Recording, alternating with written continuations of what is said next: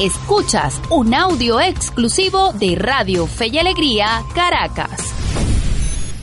En los controles de este jueves nos acompaña, como cada una de estas semanas, nuestro querido compañero Jan Bastidas.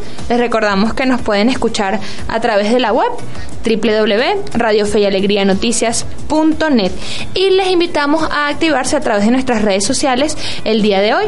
En Twitter arroba ABEC 1945 en Facebook nos buscan como ABEC y en Instagram ya estamos presentes con ABEC-SC de igual forma está disponible nuestro correo electrónico zonaabec arroba avec.org.be y nuestra mensajería de texto a través del 0424 184 5961. Muy agradecidos porque la mensajería de texto la semana pasada y en los últimos programas ha estado bastante activa. De igual forma pueden llamar a nuestros números de teléfono por si desean comunicarse con nosotros en el segmento interactivo cuando le indiquemos que ya están abiertos los micrófonos y será en la última media hora del programa a través del 0212 564 3911 y el 0212 564 8978. Estás escuchando tu programa Zona AB, un espacio que la Asociación Venezolana de Educación Católica quiere brindarte para un diálogo cercano sobre la educación venezolana. Y para iniciar con buen pie, vamos a, encomendarnos al Señor, que Él es el que nos conoce y sabe lo que somos, y vamos a, iniciar con buen pie haciendo esta bella oración desde allí donde nos está escuchando, el día de hoy jueves, nos dedicamos a una intención bastante especial. Hoy oraremos por nuestra tierra, ese espacio que nos hace familia, ese espacio que nos sirve de casa común. Allí donde estás, te invito a que nos escuches eh, diciendo, Dios omnipotente, que estás presente en todo el universo y en la más pequeña de tus criaturas tú que rodeas con tu ternura todo lo que existe, derrama en nosotros la fuerza de tu amor para que cuidemos la vida y la belleza. Inúndanos de paz, para que vivamos como hermanos y hermanas sin dañar a nadie. Dios de los pobres, ayúdanos a rescatar a los abandonados y olvidados de esta tierra que tanto valen a tus ojos. Sana nuestras vidas. Para que seamos protectores del mundo y no depredadores, para que sembremos hermosura y no contaminemos ni destruyamos toca los corazones de los que buscan solo beneficios a costa de los pobres y de la tierra. Enséñanos a descubrir el valor de cada cosa, a contemplar admirados, a reconocer que estamos profundamente unidos con todas las criaturas en nuestro camino hacia tu luz infinita. Gracias porque estás con nosotros todos los días.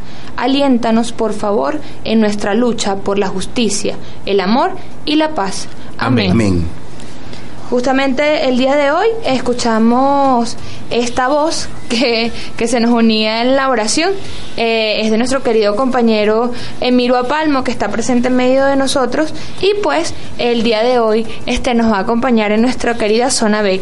Un saludo, Emiro. Muchas gracias. Este, contento, gustoso de acompañarlos en este espacio y pues brindar una vez más información en materia de indígena, en materia de educación y sobre todo pues un tema que nos está a todos ocupando en el día de hoy, también que tiene que ver con el arco minero y el tema de nuestros pueblos indígenas. Gracias por abrir este espacio que es tan importante para nosotros. Emiro, y queríamos ah, comentar que esta oración que hemos hecho al principio eh, es un poco la eh, del Papa Francisco. Sí, señor. Por esa encíclica bellísima que habla del Laudato Si, que tiene que ver con todo nuestro, nuestro mundo. Sí, es reconocer que somos miembros de la Pachamama, de la casa común, como así lo dice justamente su santidad en la encíclica, y que nos invita a que también el tema del cambio climático, el tema ecológico, sea también una prioridad en la evangelización de nuestras comunidades.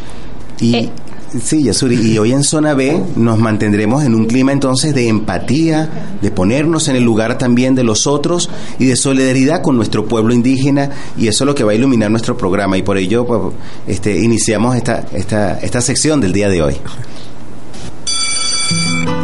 La Voz ABEC, programa a programa, te presentamos la vida de nuestros centros educativos con la voz de sus protagonistas.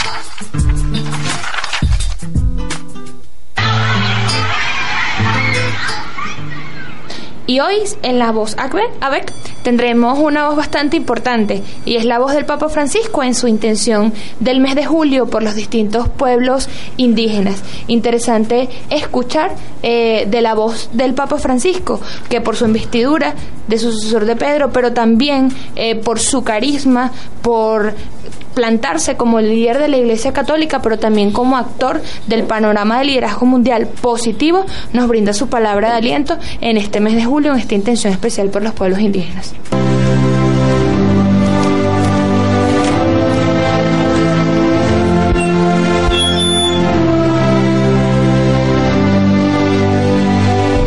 Ayerurese. Magma tabal pe. Toñemomora ha toñemomba'e guasu opavave arandukua ñandeypykue mba'e pejesarekóta cherehe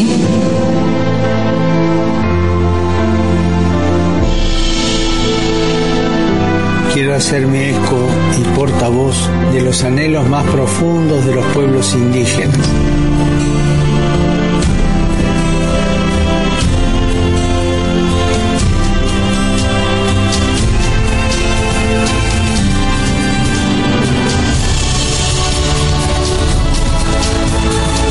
quiero que unas tu voz a la mía.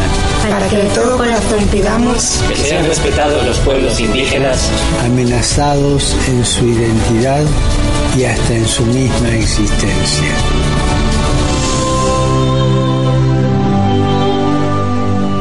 Y en este anhelo de defender eh, justamente a esos, a los más humildes, eh, a los más originarios, que por ende a veces pasan desapercibidos, hemos desarrollado este programa del día de hoy, que no es un programa aislado de todas las situaciones de dificultad que estamos viviendo en nuestro país. Eh, justamente la semana pasada, mientras salíamos del programa, eh, veíamos el contraste de, de muchas dificultades de nuestra comunidad.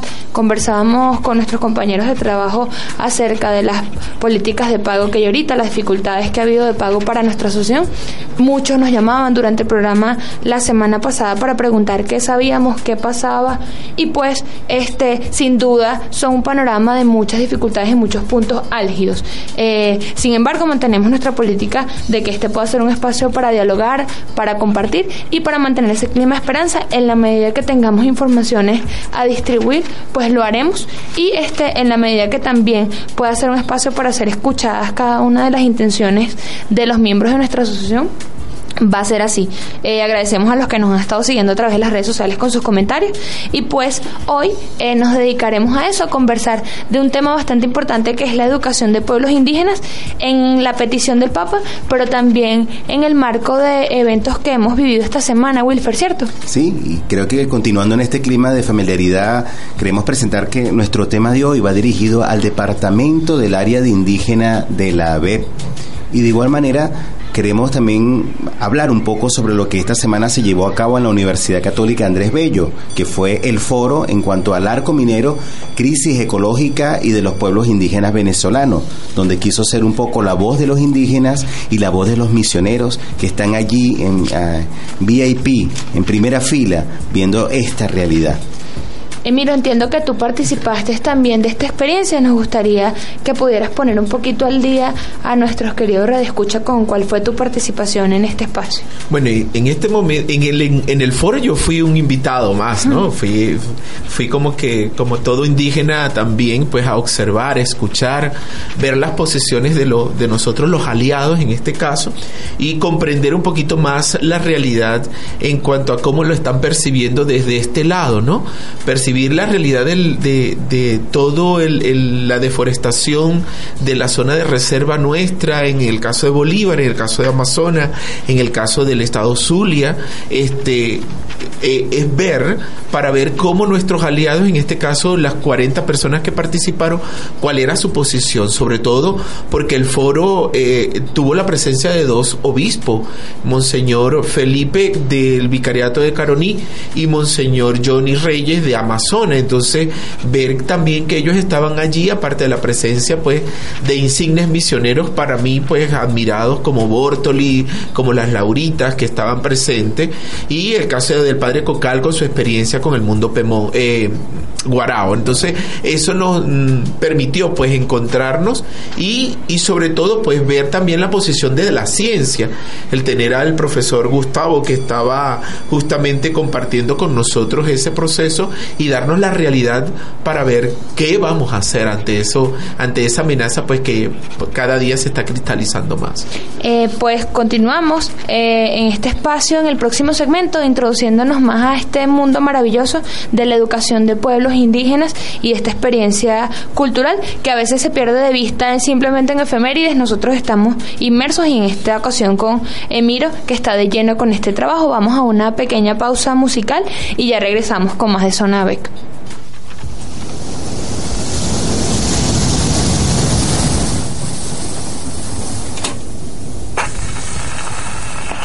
La vida es bella, es una bendición, es un regalo. ¡Nacho! ¡Chino! ¡Despierten que la vida es bella! ¿Que la vida es qué? ¡Que la vida es bella! La vida es bella. La vida es bella.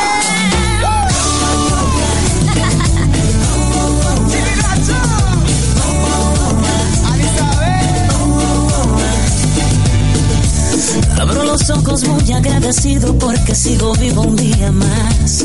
Gracias a Dios me siento bendecido porque estoy contigo al despertar. Porque otra mañana toca mi ventana y trajo el aire para respirar. La voz de la brisa llama una sonrisa que me está invitando a caminar. Llenando de alegría mi corazón. Mm, sumándole energía a cada ilusión. La vida es es una bendición. Un regalo, echa para allá lo malo y canta mi canción.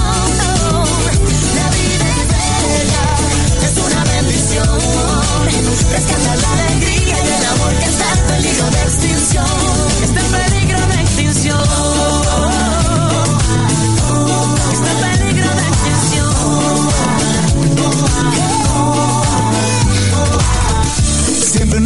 iris hace su presencia después de una ruda tempestad. Se esconden las nubes, salen las estrellas y la luna dice la verdad. No faltan faroles para alumbrar al mundo aunque esté lleno de electricidad. Más que suficiente con esa corriente que dan unos labios al besar. Llenando de alegría mi corazón. Mm, sumándole energía a cada ilusión. La vida es bella, es una bendición. Un regalo,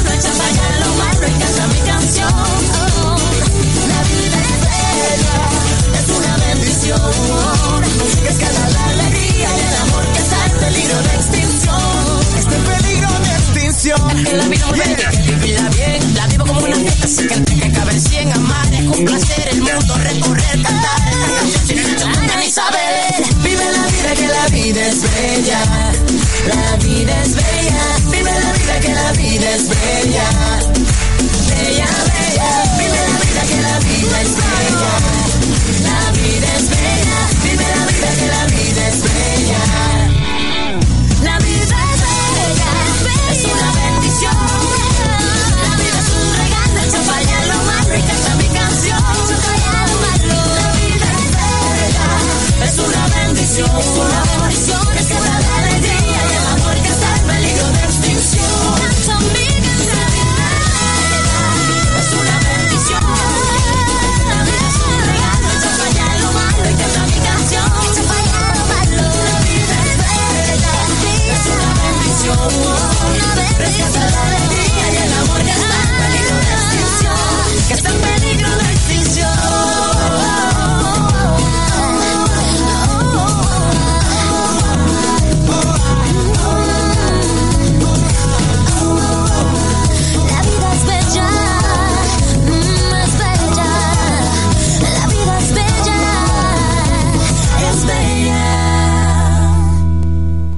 Seguimos en su programa Zona AB y a todas las personas que nos están sintonizando a esta hora, muy buenos días, gracias por acompañarnos.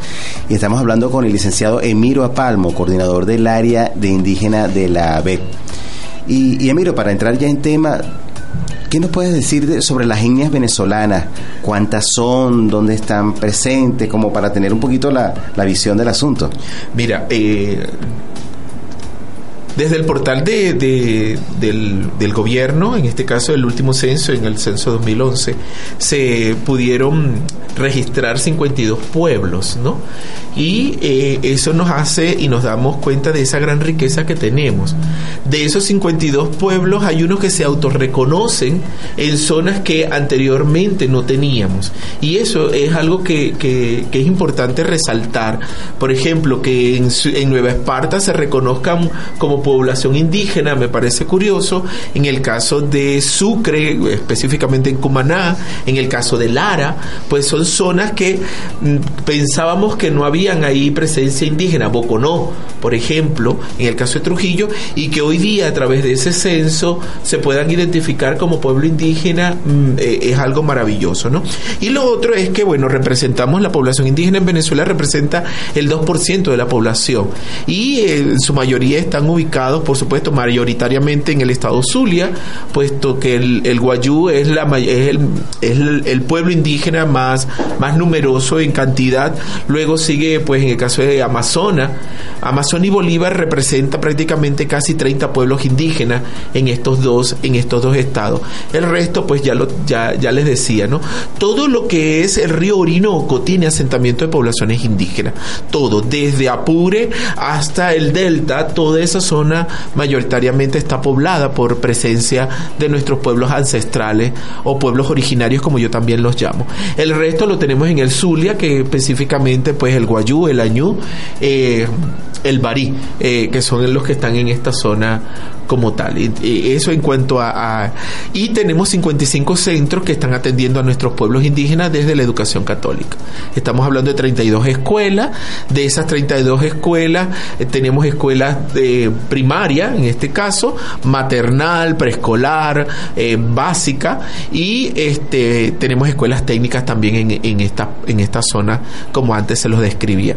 Tenemos 11 casas hogares, puesto que el indígena pues tiene que dejar su pueblo, su comunidad para asentarse en otra donde hay un liceo, donde hay una escuela técnica. Por ejemplo, tenemos el caso de la Esmeralda, de Cabanayén, pues que son comunidades, casas hogares que están eh, para brindarle el abrigo, el alojamiento a estos indígenas y que ellos puedan seguir estudiando. Y tenemos 10 secales, 10 secales que son centros de capacitación popular, pues, eh, eh, en materia de ocupación para nuestros estudiantes indígenas, de manera tal que aquel que no pueda seguir a través de la educación formal tiene el SECAR. Y otra es, eh, tenemos tres, en este caso, pues, como este espacio, el caso de IRFA, que, que llega em, a los Barí, que le llega a los Yucpas, allá en la Sierra Perijá, y tenemos el Instituto Radiofónico Pablo Freire, que está en Amazonas. Son los que le estamos brindando. Por supuesto, en Tucupita también tenemos IRFA, y ellos han sido muy, muy consecuentes en las reuniones cuando las hacemos en Bolívar. Fíjate, mientras tú nos comentabas, eh, Miro, la ubicación, yo hacía así como mentalmente el, el ejercicio de ubicarlos en el mapa. Y bueno, algunas personas eh, eh, se han creado, nos hemos quedado con la imagen de eh, ubicar escolarmente, así como lo hacíamos en primaria, los pueblos indígenas, Amazonas, Zulia, a lo sumo. Sí. Sin embargo, mientras tú lo decías, podíamos ir haciendo esas pintas dentro del mapa y veíamos que se teñía nuestro mapa de presencia indígena. Sin duda, a veces la imagen que, que mostramos o que tenemos en nuestra cabeza de nuestros pueblos indígenas es un poco desvirtuada. Sin embargo, este tú que has estado en medio de, de estas comunidades, me gustaría que pudieras eh, retratar para nuestros radioescuchas cuáles son las características principales de esos pueblos que tienen sus características etnográficas por los procesos que han vivido, pero sin embargo desde nuestra asociación ese acercamiento desde la educación católica, desde ese punto de encuentro que es la fe, pues va dando un trato distinto. Eh, qué maravilloso, tú lo decías y, y sé porque lo he vivido, porque lo he visto, eh, ir a un centro de educación indígena, eh, no sé, Mavaca, por ejemplo, es totalmente distinto que tal vez ir a un centro educativo de la misma sello ABEC eh, aquí en Caracas, sin embargo hay ciertos rasgos comunes que nos hermanan. Coméntanos. Mira, eh, em, les comparto con todos los que están escuchando que nuestros colegios en estas zonas indígenas pues parten de lo que es la educación intercultural bilingüe.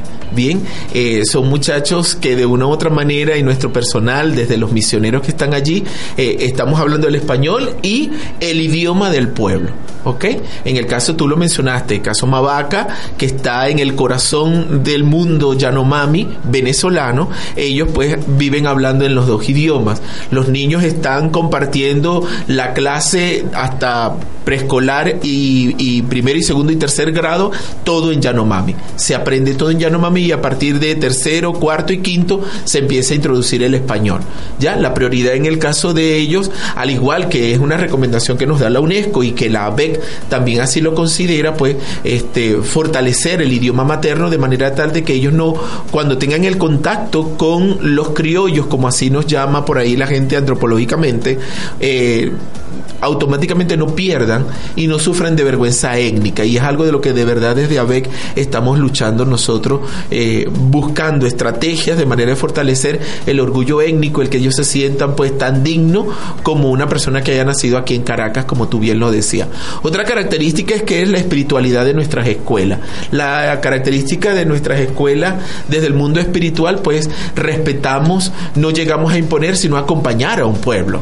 Y en ese acompañamiento, pues la parte pastoral juega también eh, un papel interesante, puesto que le permite al pastoralista ir acompañando y ir viendo cómo desde ese proceso histórico de nuestros pueblos originarios también está insertado Papá Dios, cómo Dios habla y cómo nos está dando, en este caso, pues la, la gracia, ¿no? Eh, con los Yukpa, eh, Sabaseba, por allá con los Bari, pues ver cómo Dios está también dentro de ese proceso que ellos han desarrollado históricamente, ¿no? Eh, caso de la, Guajira, la Guajira se divide por casta y Jesucristo tuvo apóstoles y cada apóstol representó toda una acción misionera para la iglesia, pues eso también es identificable en el mundo, en el mundo guayú, ¿no? Eh, lo interesante es que allí respetamos también esos espacios de, tradiciones, costumbres, culturas. Eh, por ejemplo, yo fui también a, a, Ocamo y en Ocamo estaba reciente la muerte de una misionera salesiana y ellos todavía la recordaban, ¿no? Y el solicitarle a la congregación la ceniza de Sor Amazona para ellos también consumirlas. ¿Por qué? Porque, bueno, fue una mujer que se entregó a la misión y que dejó, dejó un gran aporte a nivel de las cartillas, material pedagógico, dibujos, gráficas que ella hacía de lo que ella compartía con este pueblo y el pueblo pues la reconoce como una misión, como una Yanomami más, aunque ella no era de origen Yanomami, era, era indígena, pero ella, ellos la identificaron. Y eso es algo valioso dentro del mundo indígena. Tienes a los Joti y los con las Lauritas que tienen una acción muy parecida, ellas están en la CRMA igualida y también ah, tienen una misma acción como que eh, el respetar el proceso, el identificar a raíz de las políticas que ha establecido el Estado venezolano con los nichos lingüísticos, el fortalecimiento de la educación intercultural bilingüe, y que tú lo decías algo muy claro, es que no veamos a nuestros indígenas con plumas. Pareciera que en los colegios llegar el 12 de octubre es disfrazarnos de indígena, que eh, esperamos que eso no suceda a partir de, de este programa y de todas las acciones que puedan hacer en nuestras escuelas, puesto que nuestros indígenas no es vernos con un pluma, no es disfrazarnos de indígena, no, porque el ser indígena también forma parte de ser venezolano. Y ese, ese sentido de venezolanidad tiene que ver con el sentido territorial, el de marcar la tierra, el tener que la tierra es tuya. Y, y yo cuando estoy con ellos, de verdad que el, el video con el, en el caso el mensaje del Papa, donde que nos hagamos voces y que unamos nuestra voz a esa petición de nuestros pueblos indígenas, pues nos hace ser aliados, ¿no? Y, y en Venezuela nadie puede decir que no tiene en su sangre algo de indígena, definitivamente porque el mestizaje aquí es espectacular y desde también desde la comida, desde la, desde la cultura, y, y ojalá que también nosotros podamos de, algún, de, alguna forma conocer su lengua, Emiro, porque pareciera que en las universidades, en las escuelas, deberían enseñarse las lenguas indígenas venezolanas, cosa que pareciera que ha quedado hay un poco en el olvido, ¿no? Hay iniciativas, mira, en el caso del, del, del yujo, un aliado, en el caso del IUJO, Instituto Universitario. Instituto eh, sí, Universitario de San, en el caso de San Francisco pertenece a la red de, de institutos universitarios de San José Obrero, de, de Fe y Alegría, en el caso del, del IUF, en el Zulia, allá están dando el curso de Guayunaiki, ¿no? Entonces los estudiantes que quieran participar de esta experiencia, pues aprendemos, ¿no?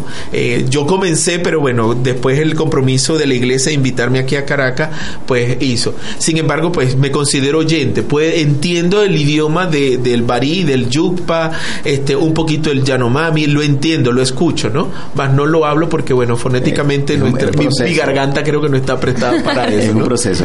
Emiro, también siguiendo en esa línea, ya que estás aquí en, en Caracas, este, coméntanos en líneas generales cómo funciona el departamento del área de, de indígena de la BEC. Nosotros a lo mejor vamos ahorita a tener que eh, ir al, al- la pausa de la emisora, al corte informativo, pero de regreso queremos que no- no- nos digas. ¿Cómo es ese, cómo funciona el departamento, lo que haces, este, cómo desde aquí impulsas y animas el trabajo del mundo indígena?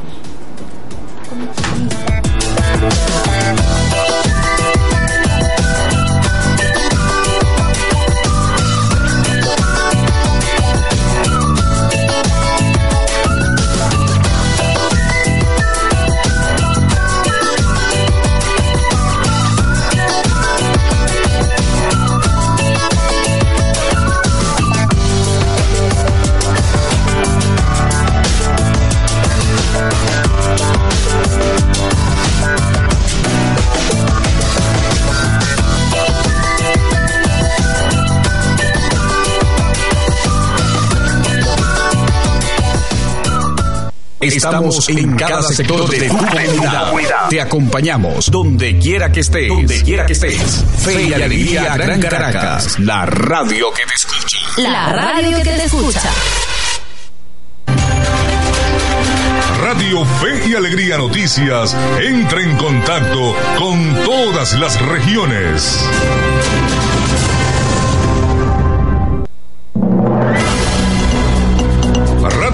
Y Alegría Noticias, la información al instante, en vivo y en caliente.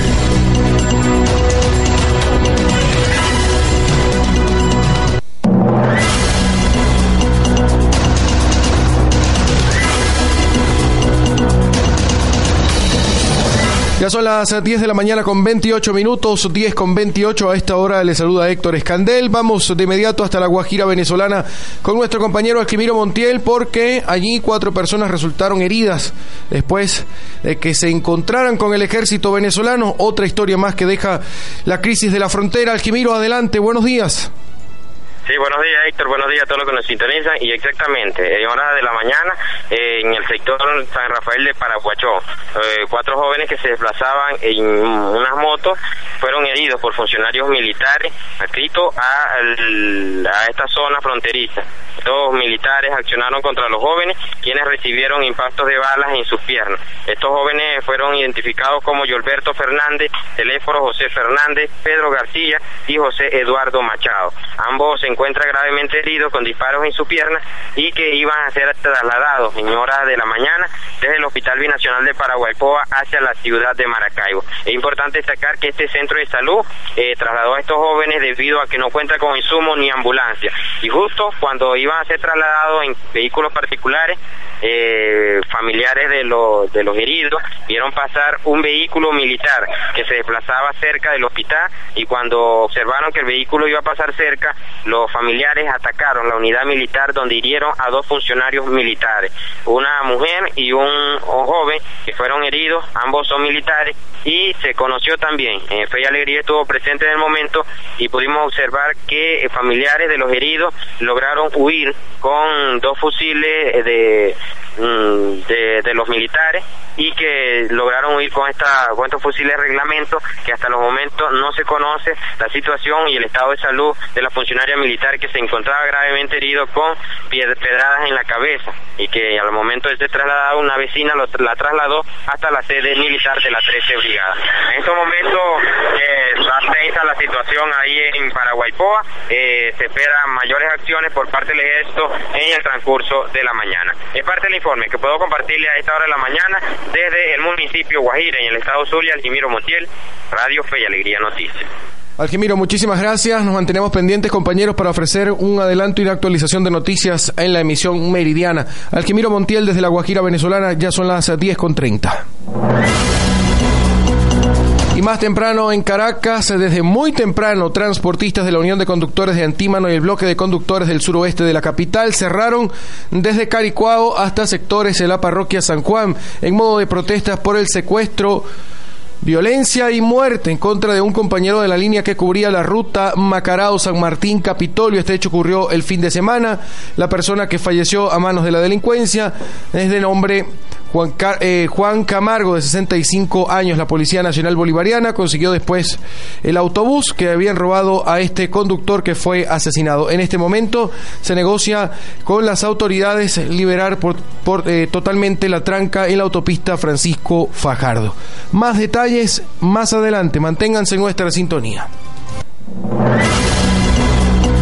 Radio Fe y Alegría Noticias. La información al instante, en vivo y en caliente. Estamos en cada sector de tu comunidad.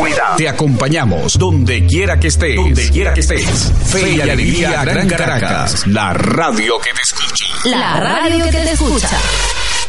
Extracto del comunicado de Manuel Aristorena, sacerdote jesuita, director de Fe y Alegría Venezuela.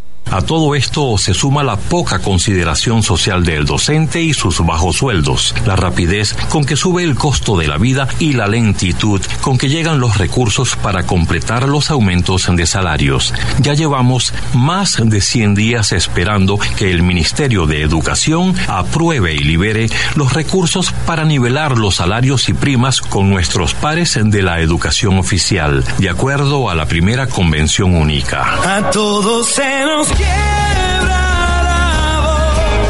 en todos hay un poco de Dios. Yo soy igual a ti, tú eres igual a mí, y solo el amor. ¿Quién dijo que se acabaron los sueños? Seguimos trabajando para que los sueños se hagan realidad. Hay oportunidad para la esperanza. Vamos, con fe y alegría.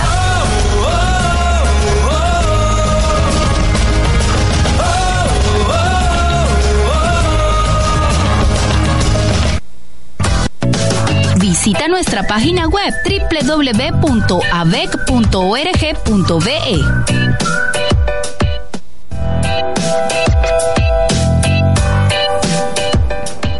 Y continuamos en Zona BEC luego de escuchar este espacio informativo que justamente habla del municipio de La Guajira, eh, donde nos reportan este hecho de violencia en el cual resultan heridos cuatro miembros de las comunidades indígenas y dos guardias nacionales.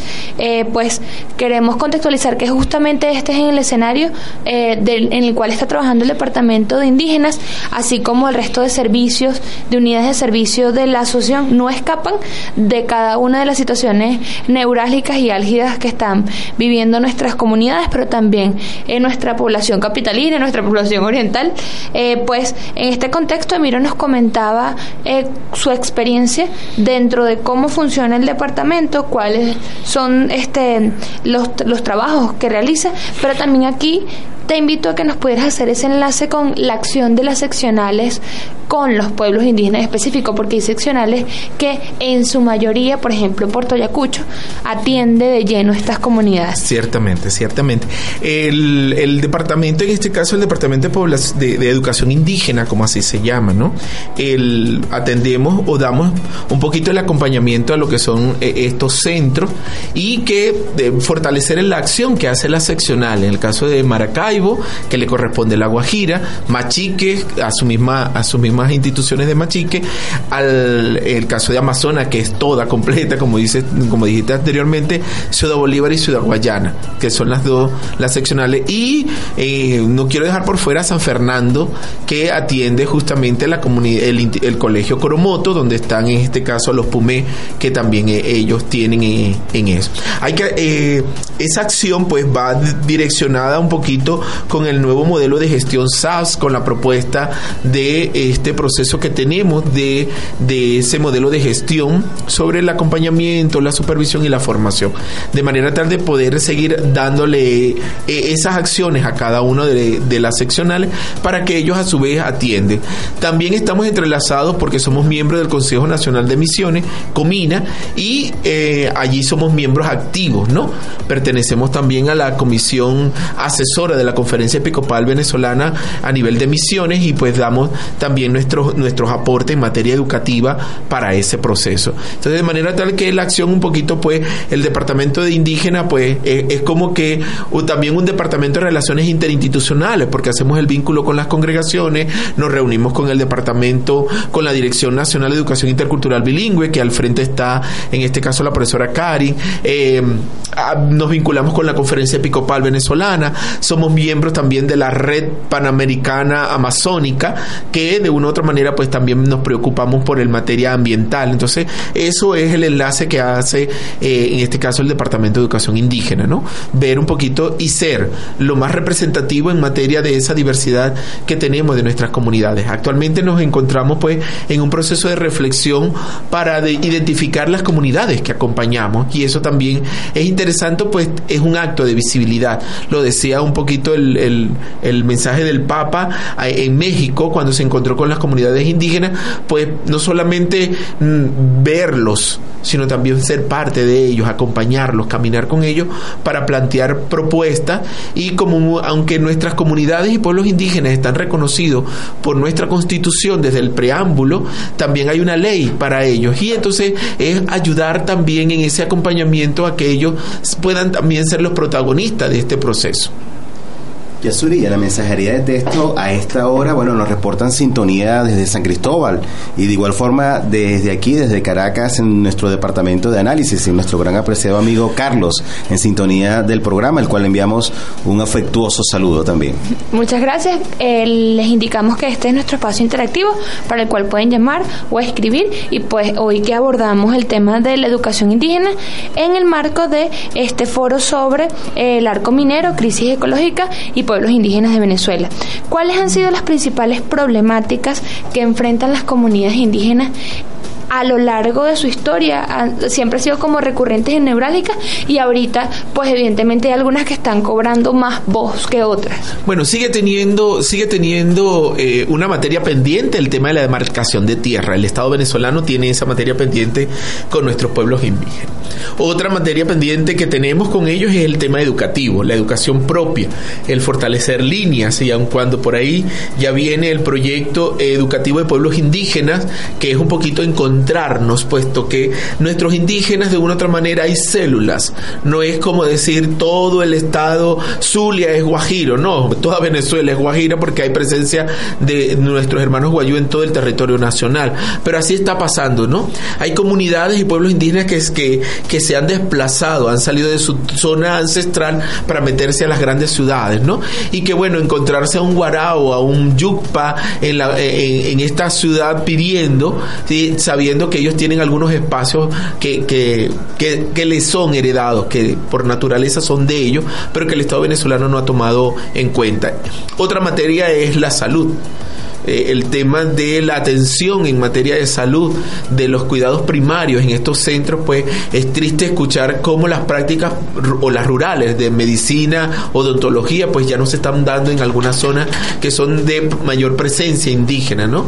Aun cuando se hacen investigaciones a nivel antropológico, a nivel histórico, pero a nivel de salud, pues eh, también tenemos una materia pendiente con ellos. Eh, coméntanos, Emiro, de las personas que participaron del foro, ¿a quiénes te gustaría señalar que hayan, eh, eh, sobre todo, abordado este punto de arco minero en específico? Mira, eh, es importante y quiero resaltar la presencia de nuestro hermano Yecuana Madialeno, que eh, es el coordinador justamente Cayujani y que ese coordinador Cayu- vino a dar su testimonio, vino a plantear su realidad y fue voz de su pueblo. Disculpe, Miro, tenemos una llamada en línea. Muy buenos días, nos dice su nombre y de dónde nos llama. Moisés Granados, seccional Maracaibo, reportando sintonía desde la Tierra del Sol Amada. Buenos días, Moisés. ¿Cómo estás? Muy bien, gracias a Dios. Saludo a Emiro, que es de acá de nuestra de nuestra región. Se le iluminó los ojos, Emiro. Sí, yo sé que se le iluminaron los ojos. Nos alegra escucharlo. Nuestros pueblos indígenas también están eh, contentos por todo el trabajo que se está haciendo desde la BEC. Todo este esfuerzo por darle una educación de calidad. Claro que sí, claro que sí. Ah, eh, eh, deseo resaltar, aprovechando la llamada de Moisés, que este año Yasuri y Wilfer y a todos nuestros radioescuchas se hicieron dos encuentros. Y uno fue en el Zulia, justamente en Los Ángeles del Tucuco, donde nos encontramos 61 personas. Y estas 61 personas, miran, las propuestas que hicieron a nivel de educación intercultural bilingüe para el nuevo proyecto educativo pastoral de ABEC fueron, fueron interesantes y considerados ahorita en la asamblea que recién acaba de terminar, ¿no? Donde decían, bueno, necesitamos encontrarnos, saber quiénes somos, contarnos. Y eso creo que, que es algo que me alegra muchísimo. Y claro, todo el trabajo y el despliegue que vienen haciendo nuestros coordinadores de seccionales, porque cuando apenas se les lleve la información, se les envía, pues inmediatamente ellos hacen eh, el contacto directo con los centros e involucrarlos, ¿no? Y eso es algo valioso que hace en este caso Maracaibo, Machique, eh, y a raíz de la consulta que viene haciendo la BEC, también hay que hacer eh, mención que muchos centros hicieron un acto de visibilizar. Anteriormente en la estadística de la BEC, pues la mayoría de los centros indígenas se consideraban rurales. Hoy día el, el que ya ellos se identifiquen que son una zona indígena, que otros que se identifican con presencia indígena, pues nos da un ámbito de saber que estamos haciendo desde la gerencia, desde los equipos de gestión y los equipos de apoyo, pues un acto de visibilizar la presencia de nuestros pueblos ancestrales en nuestros centros educativos y, y creo que eso es loable y es digno de mencionar en el programa. Fíjate, eh, me encanta que podamos este, mencionar, de hecho, cuando te hablaba de la persona del foro, justamente a uno de los miembros de las comunidades indígenas que es portavoz de su experiencia como comunidad indígena, pues la idea es que este espacio sea para visibilizar cada uno de los esfuerzos que se está realizando. Y en esa intención queremos enviar también un saludo a nuestro Consejo Directivo Nacional, que justamente el día de hoy y de mañana estará en CDN, donde están los representantes de cada una de nuestras seccionales. Si bien es cierto, este no son, como lo decías tú, los llamados criollos quienes hablan en nombre de, sino son los mismos pueblos indígenas que se empoderan para este presentar la voz de su experiencia educativa en específico. Se te iluminaban los ojos al hablar de Maracaibo y para los que no nos escuchan y los que no se han dado cuenta, que creo que han sido pocos, pues Emiro es de la tierra de Sol amado Sí, sí. Maracucho y este sin duda eh, un filial con nuestra comunidad guayú. Sí, Nos vamos a este para corte. Que, para que vos veáis. Para que vos veáis y nos veamos este corte y ya regresamos. Para que vos veáis.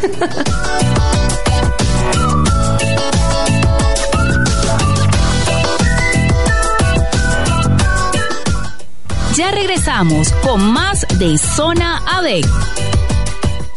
Fe y Alegría Gran Caracas, en sus diales 105.7 FM y 1390 AM. La radio que te escucha. radio que te escucha.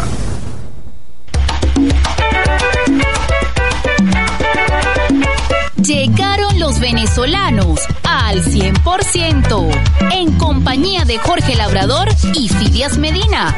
Todos los viernes de 3 a 4 de la tarde por Radio Fe y Alegría 1390 M y 105.7 FM.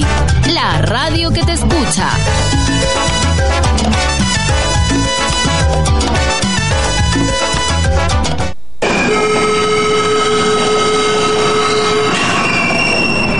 Estimado usuario, respeta las instalaciones y los materiales que el Metro de Caracas coloca a tu disposición. No lo rayes. Esta es una campaña de Radio Fe y Alegría.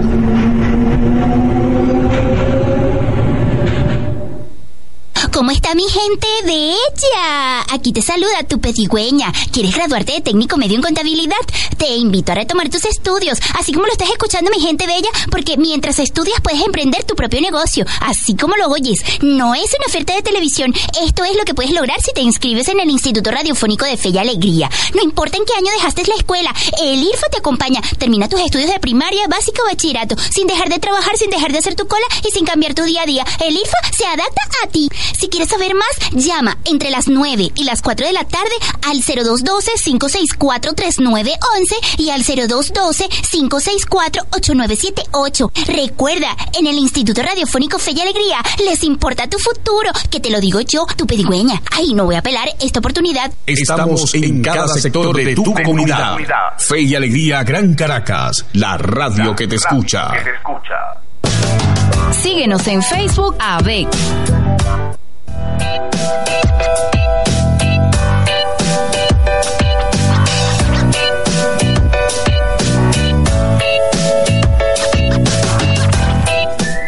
Y continuamos en su programa Zona BEC, hoy hablando de los pueblos indígenas.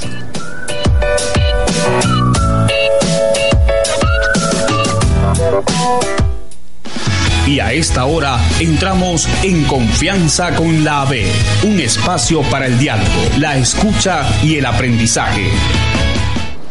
Hoy continuamos hablando con nuestro querido hermano Emiro Apalmo acerca de los pueblos indígenas. Eh, nos hablabas al- en el corte anterior acerca de esas dificultades, ¿sí? Eso- esos puntos a superar, y pero también se iban dibujando esas luces.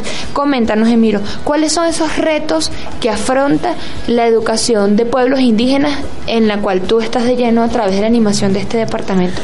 Mira, una de lo- uno de los grandes retos que tenemos en educación intercultural, eh, en el caso de los pueblos indígenas, es la educación propia.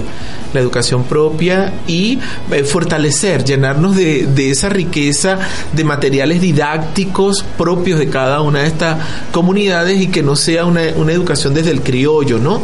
Desde la mentalidad y es algo con lo que estamos luchando a través de las zonas educativas porque el, el ente rector lo tiene claro, pero a veces en las zonas educativas de cada uno de estos estados que te mencioné anteriormente, pues ellos tienen otra visión, entonces mm, no valoran el- la educación propia de cada pueblo y las estrategias pedagógicas y didácticas que tienen cada una de estas comunidades y que son una riqueza invaluable, ¿no? Por ejemplo, eh, les comento y comparto con ustedes, a mí me llama mucho la atención el tener maestros pre- en preescolar.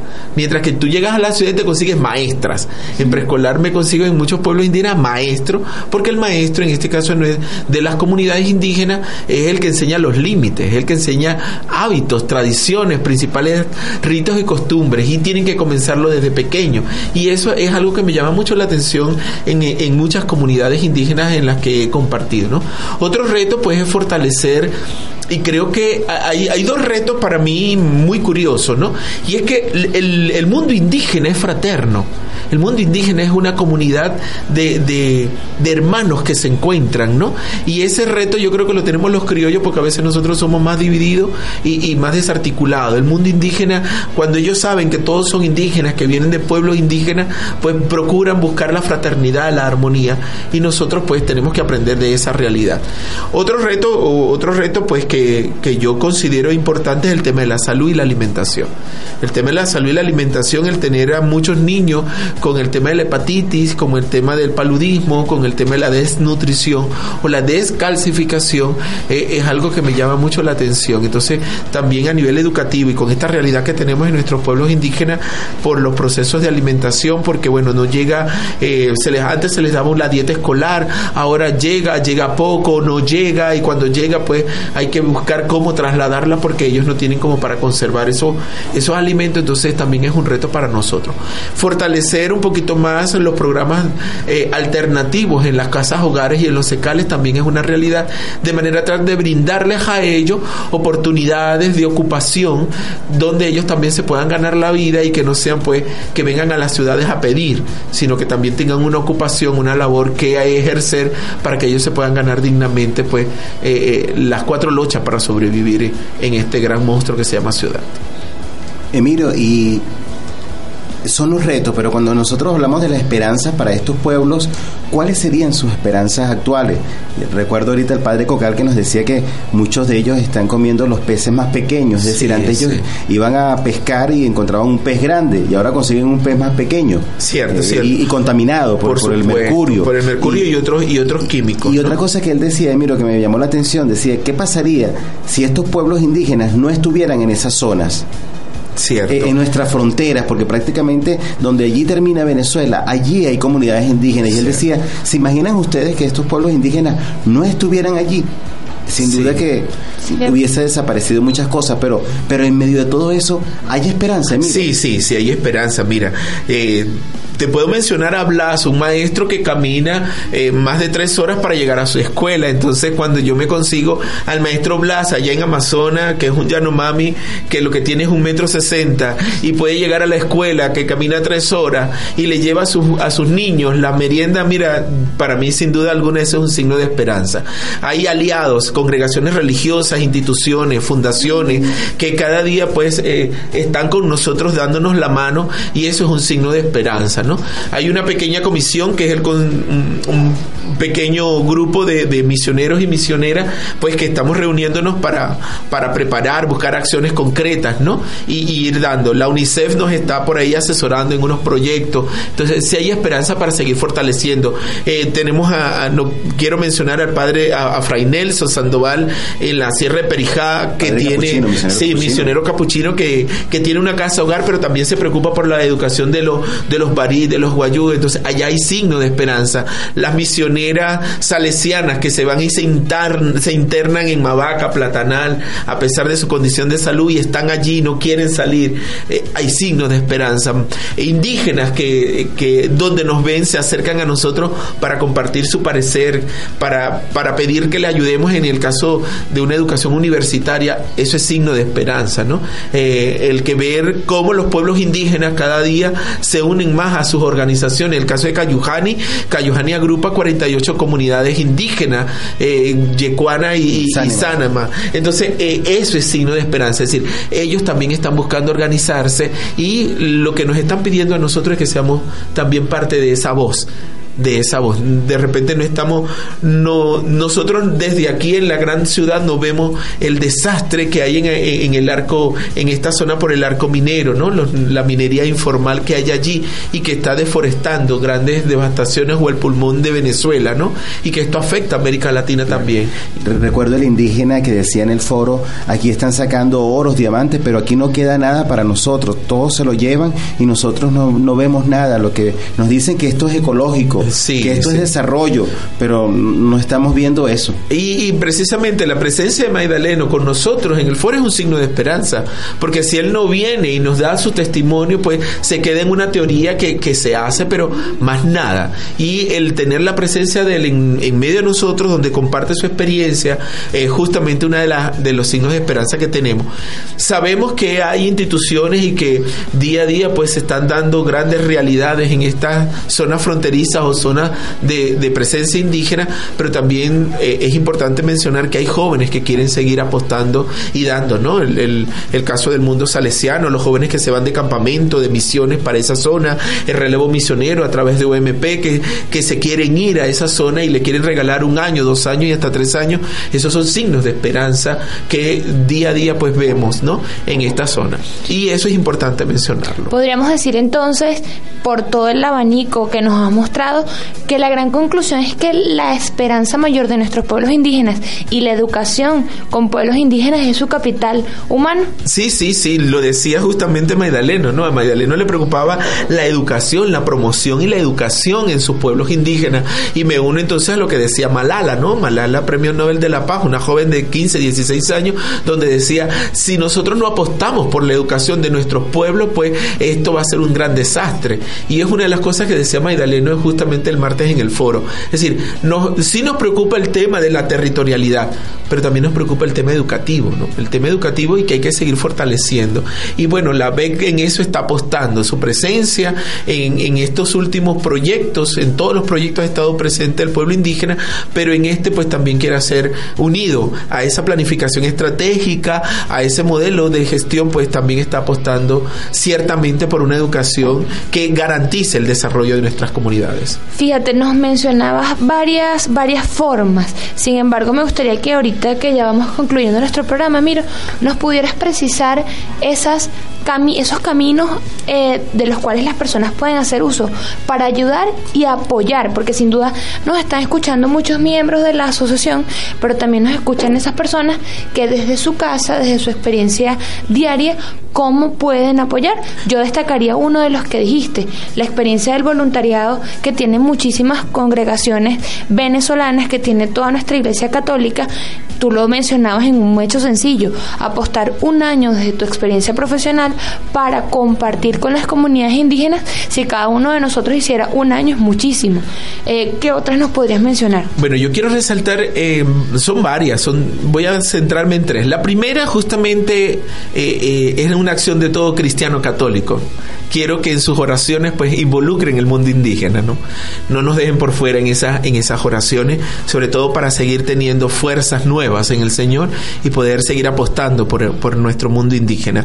La segunda es el tema de la caridad, ¿no? El departamento de misión queda aquí en el primer piso, eh, aquí en Caracas, en el edificio Valores, y cualquier donativo que ustedes puedan hacer para pueblos indígenas que venga identificado para las comunidades indígenas, estamos abiertos a recibir cuadernos, lápiz, bolígrafo, marcador, tijera, eh, creyones de cera tiza, eh, es importante. Eso se hace llegar a las distintas congregaciones que tienen un tema de transporte, pues, y, y, y podemos llegar. Alguien me preguntaba ayer, ¿puedo llevar ropa? Sí, pueden traernos ropa y se las damos a las casas hogares. En buen estado. Ya, sí, en buen estado, preferiblemente. Eh, el cuaderno que quedaron la mitad usada y la otra mitad, tráiganlos. Tráiganlos que para nosotros la otra parte también la utilizamos y la anillamos y se las enviamos a nuestras escuelas, ¿no? El tema, pues, hay gente pues que bien desde su responsabilidad social como empresa pues también lo pueden hacer a través del departamento indígena y hay una cuenta y ustedes pueden hacer sus contribuciones como así bien lo quiera hacer. Si alguien quiere del mundo educativo, del mundo de salud, brindarle un tiempo, un año, dos años a este tema, pues póngase en contacto con nosotros a través justamente de ABEC, a través de nuestras páginas y nosotros pues canalizamos esa acción del voluntariado a aquellas personas que quieran brindarnos ese servicio que, repito, no hay paga en este mundo que pueda brindar todo el beneficio que tú puedes hacer en estas comunidades. No hay paga, definitivamente. Aparte que la experiencia es invaluable, es invaluable. Estar, yo que estoy a veces en procesos intermitentes de 15 días, pues el venir renovado, alegre, contento, con otro idioma más en, en, en tu oído, pues que, que resaltar, pues es valioso. Y es un mundo sin materialización como la tenemos aquí en las ciudades. Un mundo muy sencillo, un mundo donde la sencillez y la humildad pues no, nos ayuda. Esa es una de las maneras que, en la cual ustedes pueden ayudarnos. Bueno, ya escuchamos en, en este día tres formas. La oración, la donación y la acción, sí, Sí, que señor. sin duda es la manera de acercarnos y de hermanarnos más. Pues ya llegamos al final de nuestro programa, Wilfer y Emiro, Jan que nos acompaña y Valerie. este, nos despedimos, queremos agradecerles por su sintonía y los esperamos la próxima semana para seguir en Zona Beck por Radio Fe y Alegría 1390M y la 105.7 FM, la radio que te escucha. Eh, este programa fue una producción de la Asociación Venezolana de Educación Católica y Radio Fe y Alegría. Gracias Jan Bastidas que nos acompañó de nuevo en los controles junto a la compañía de Valerie. Y Wilfer Ramírez, Emiro, gracias por acompañarnos y nos será hasta la próxima semana para que nos puedan seguir sintonizando en su programa Zona ABEC. Habiendo recibido la bendición de Dios en el compartir de hoy tan maravilloso con, nuestros, con la voz de nuestros pueblos indígenas, que la Santísima Virgen María nos dé la verdadera consolación en Cristo Jesús. Amén. Nos despedimos. Será hasta el próximo jueves. Y recuerda, esta es tu zona A ver.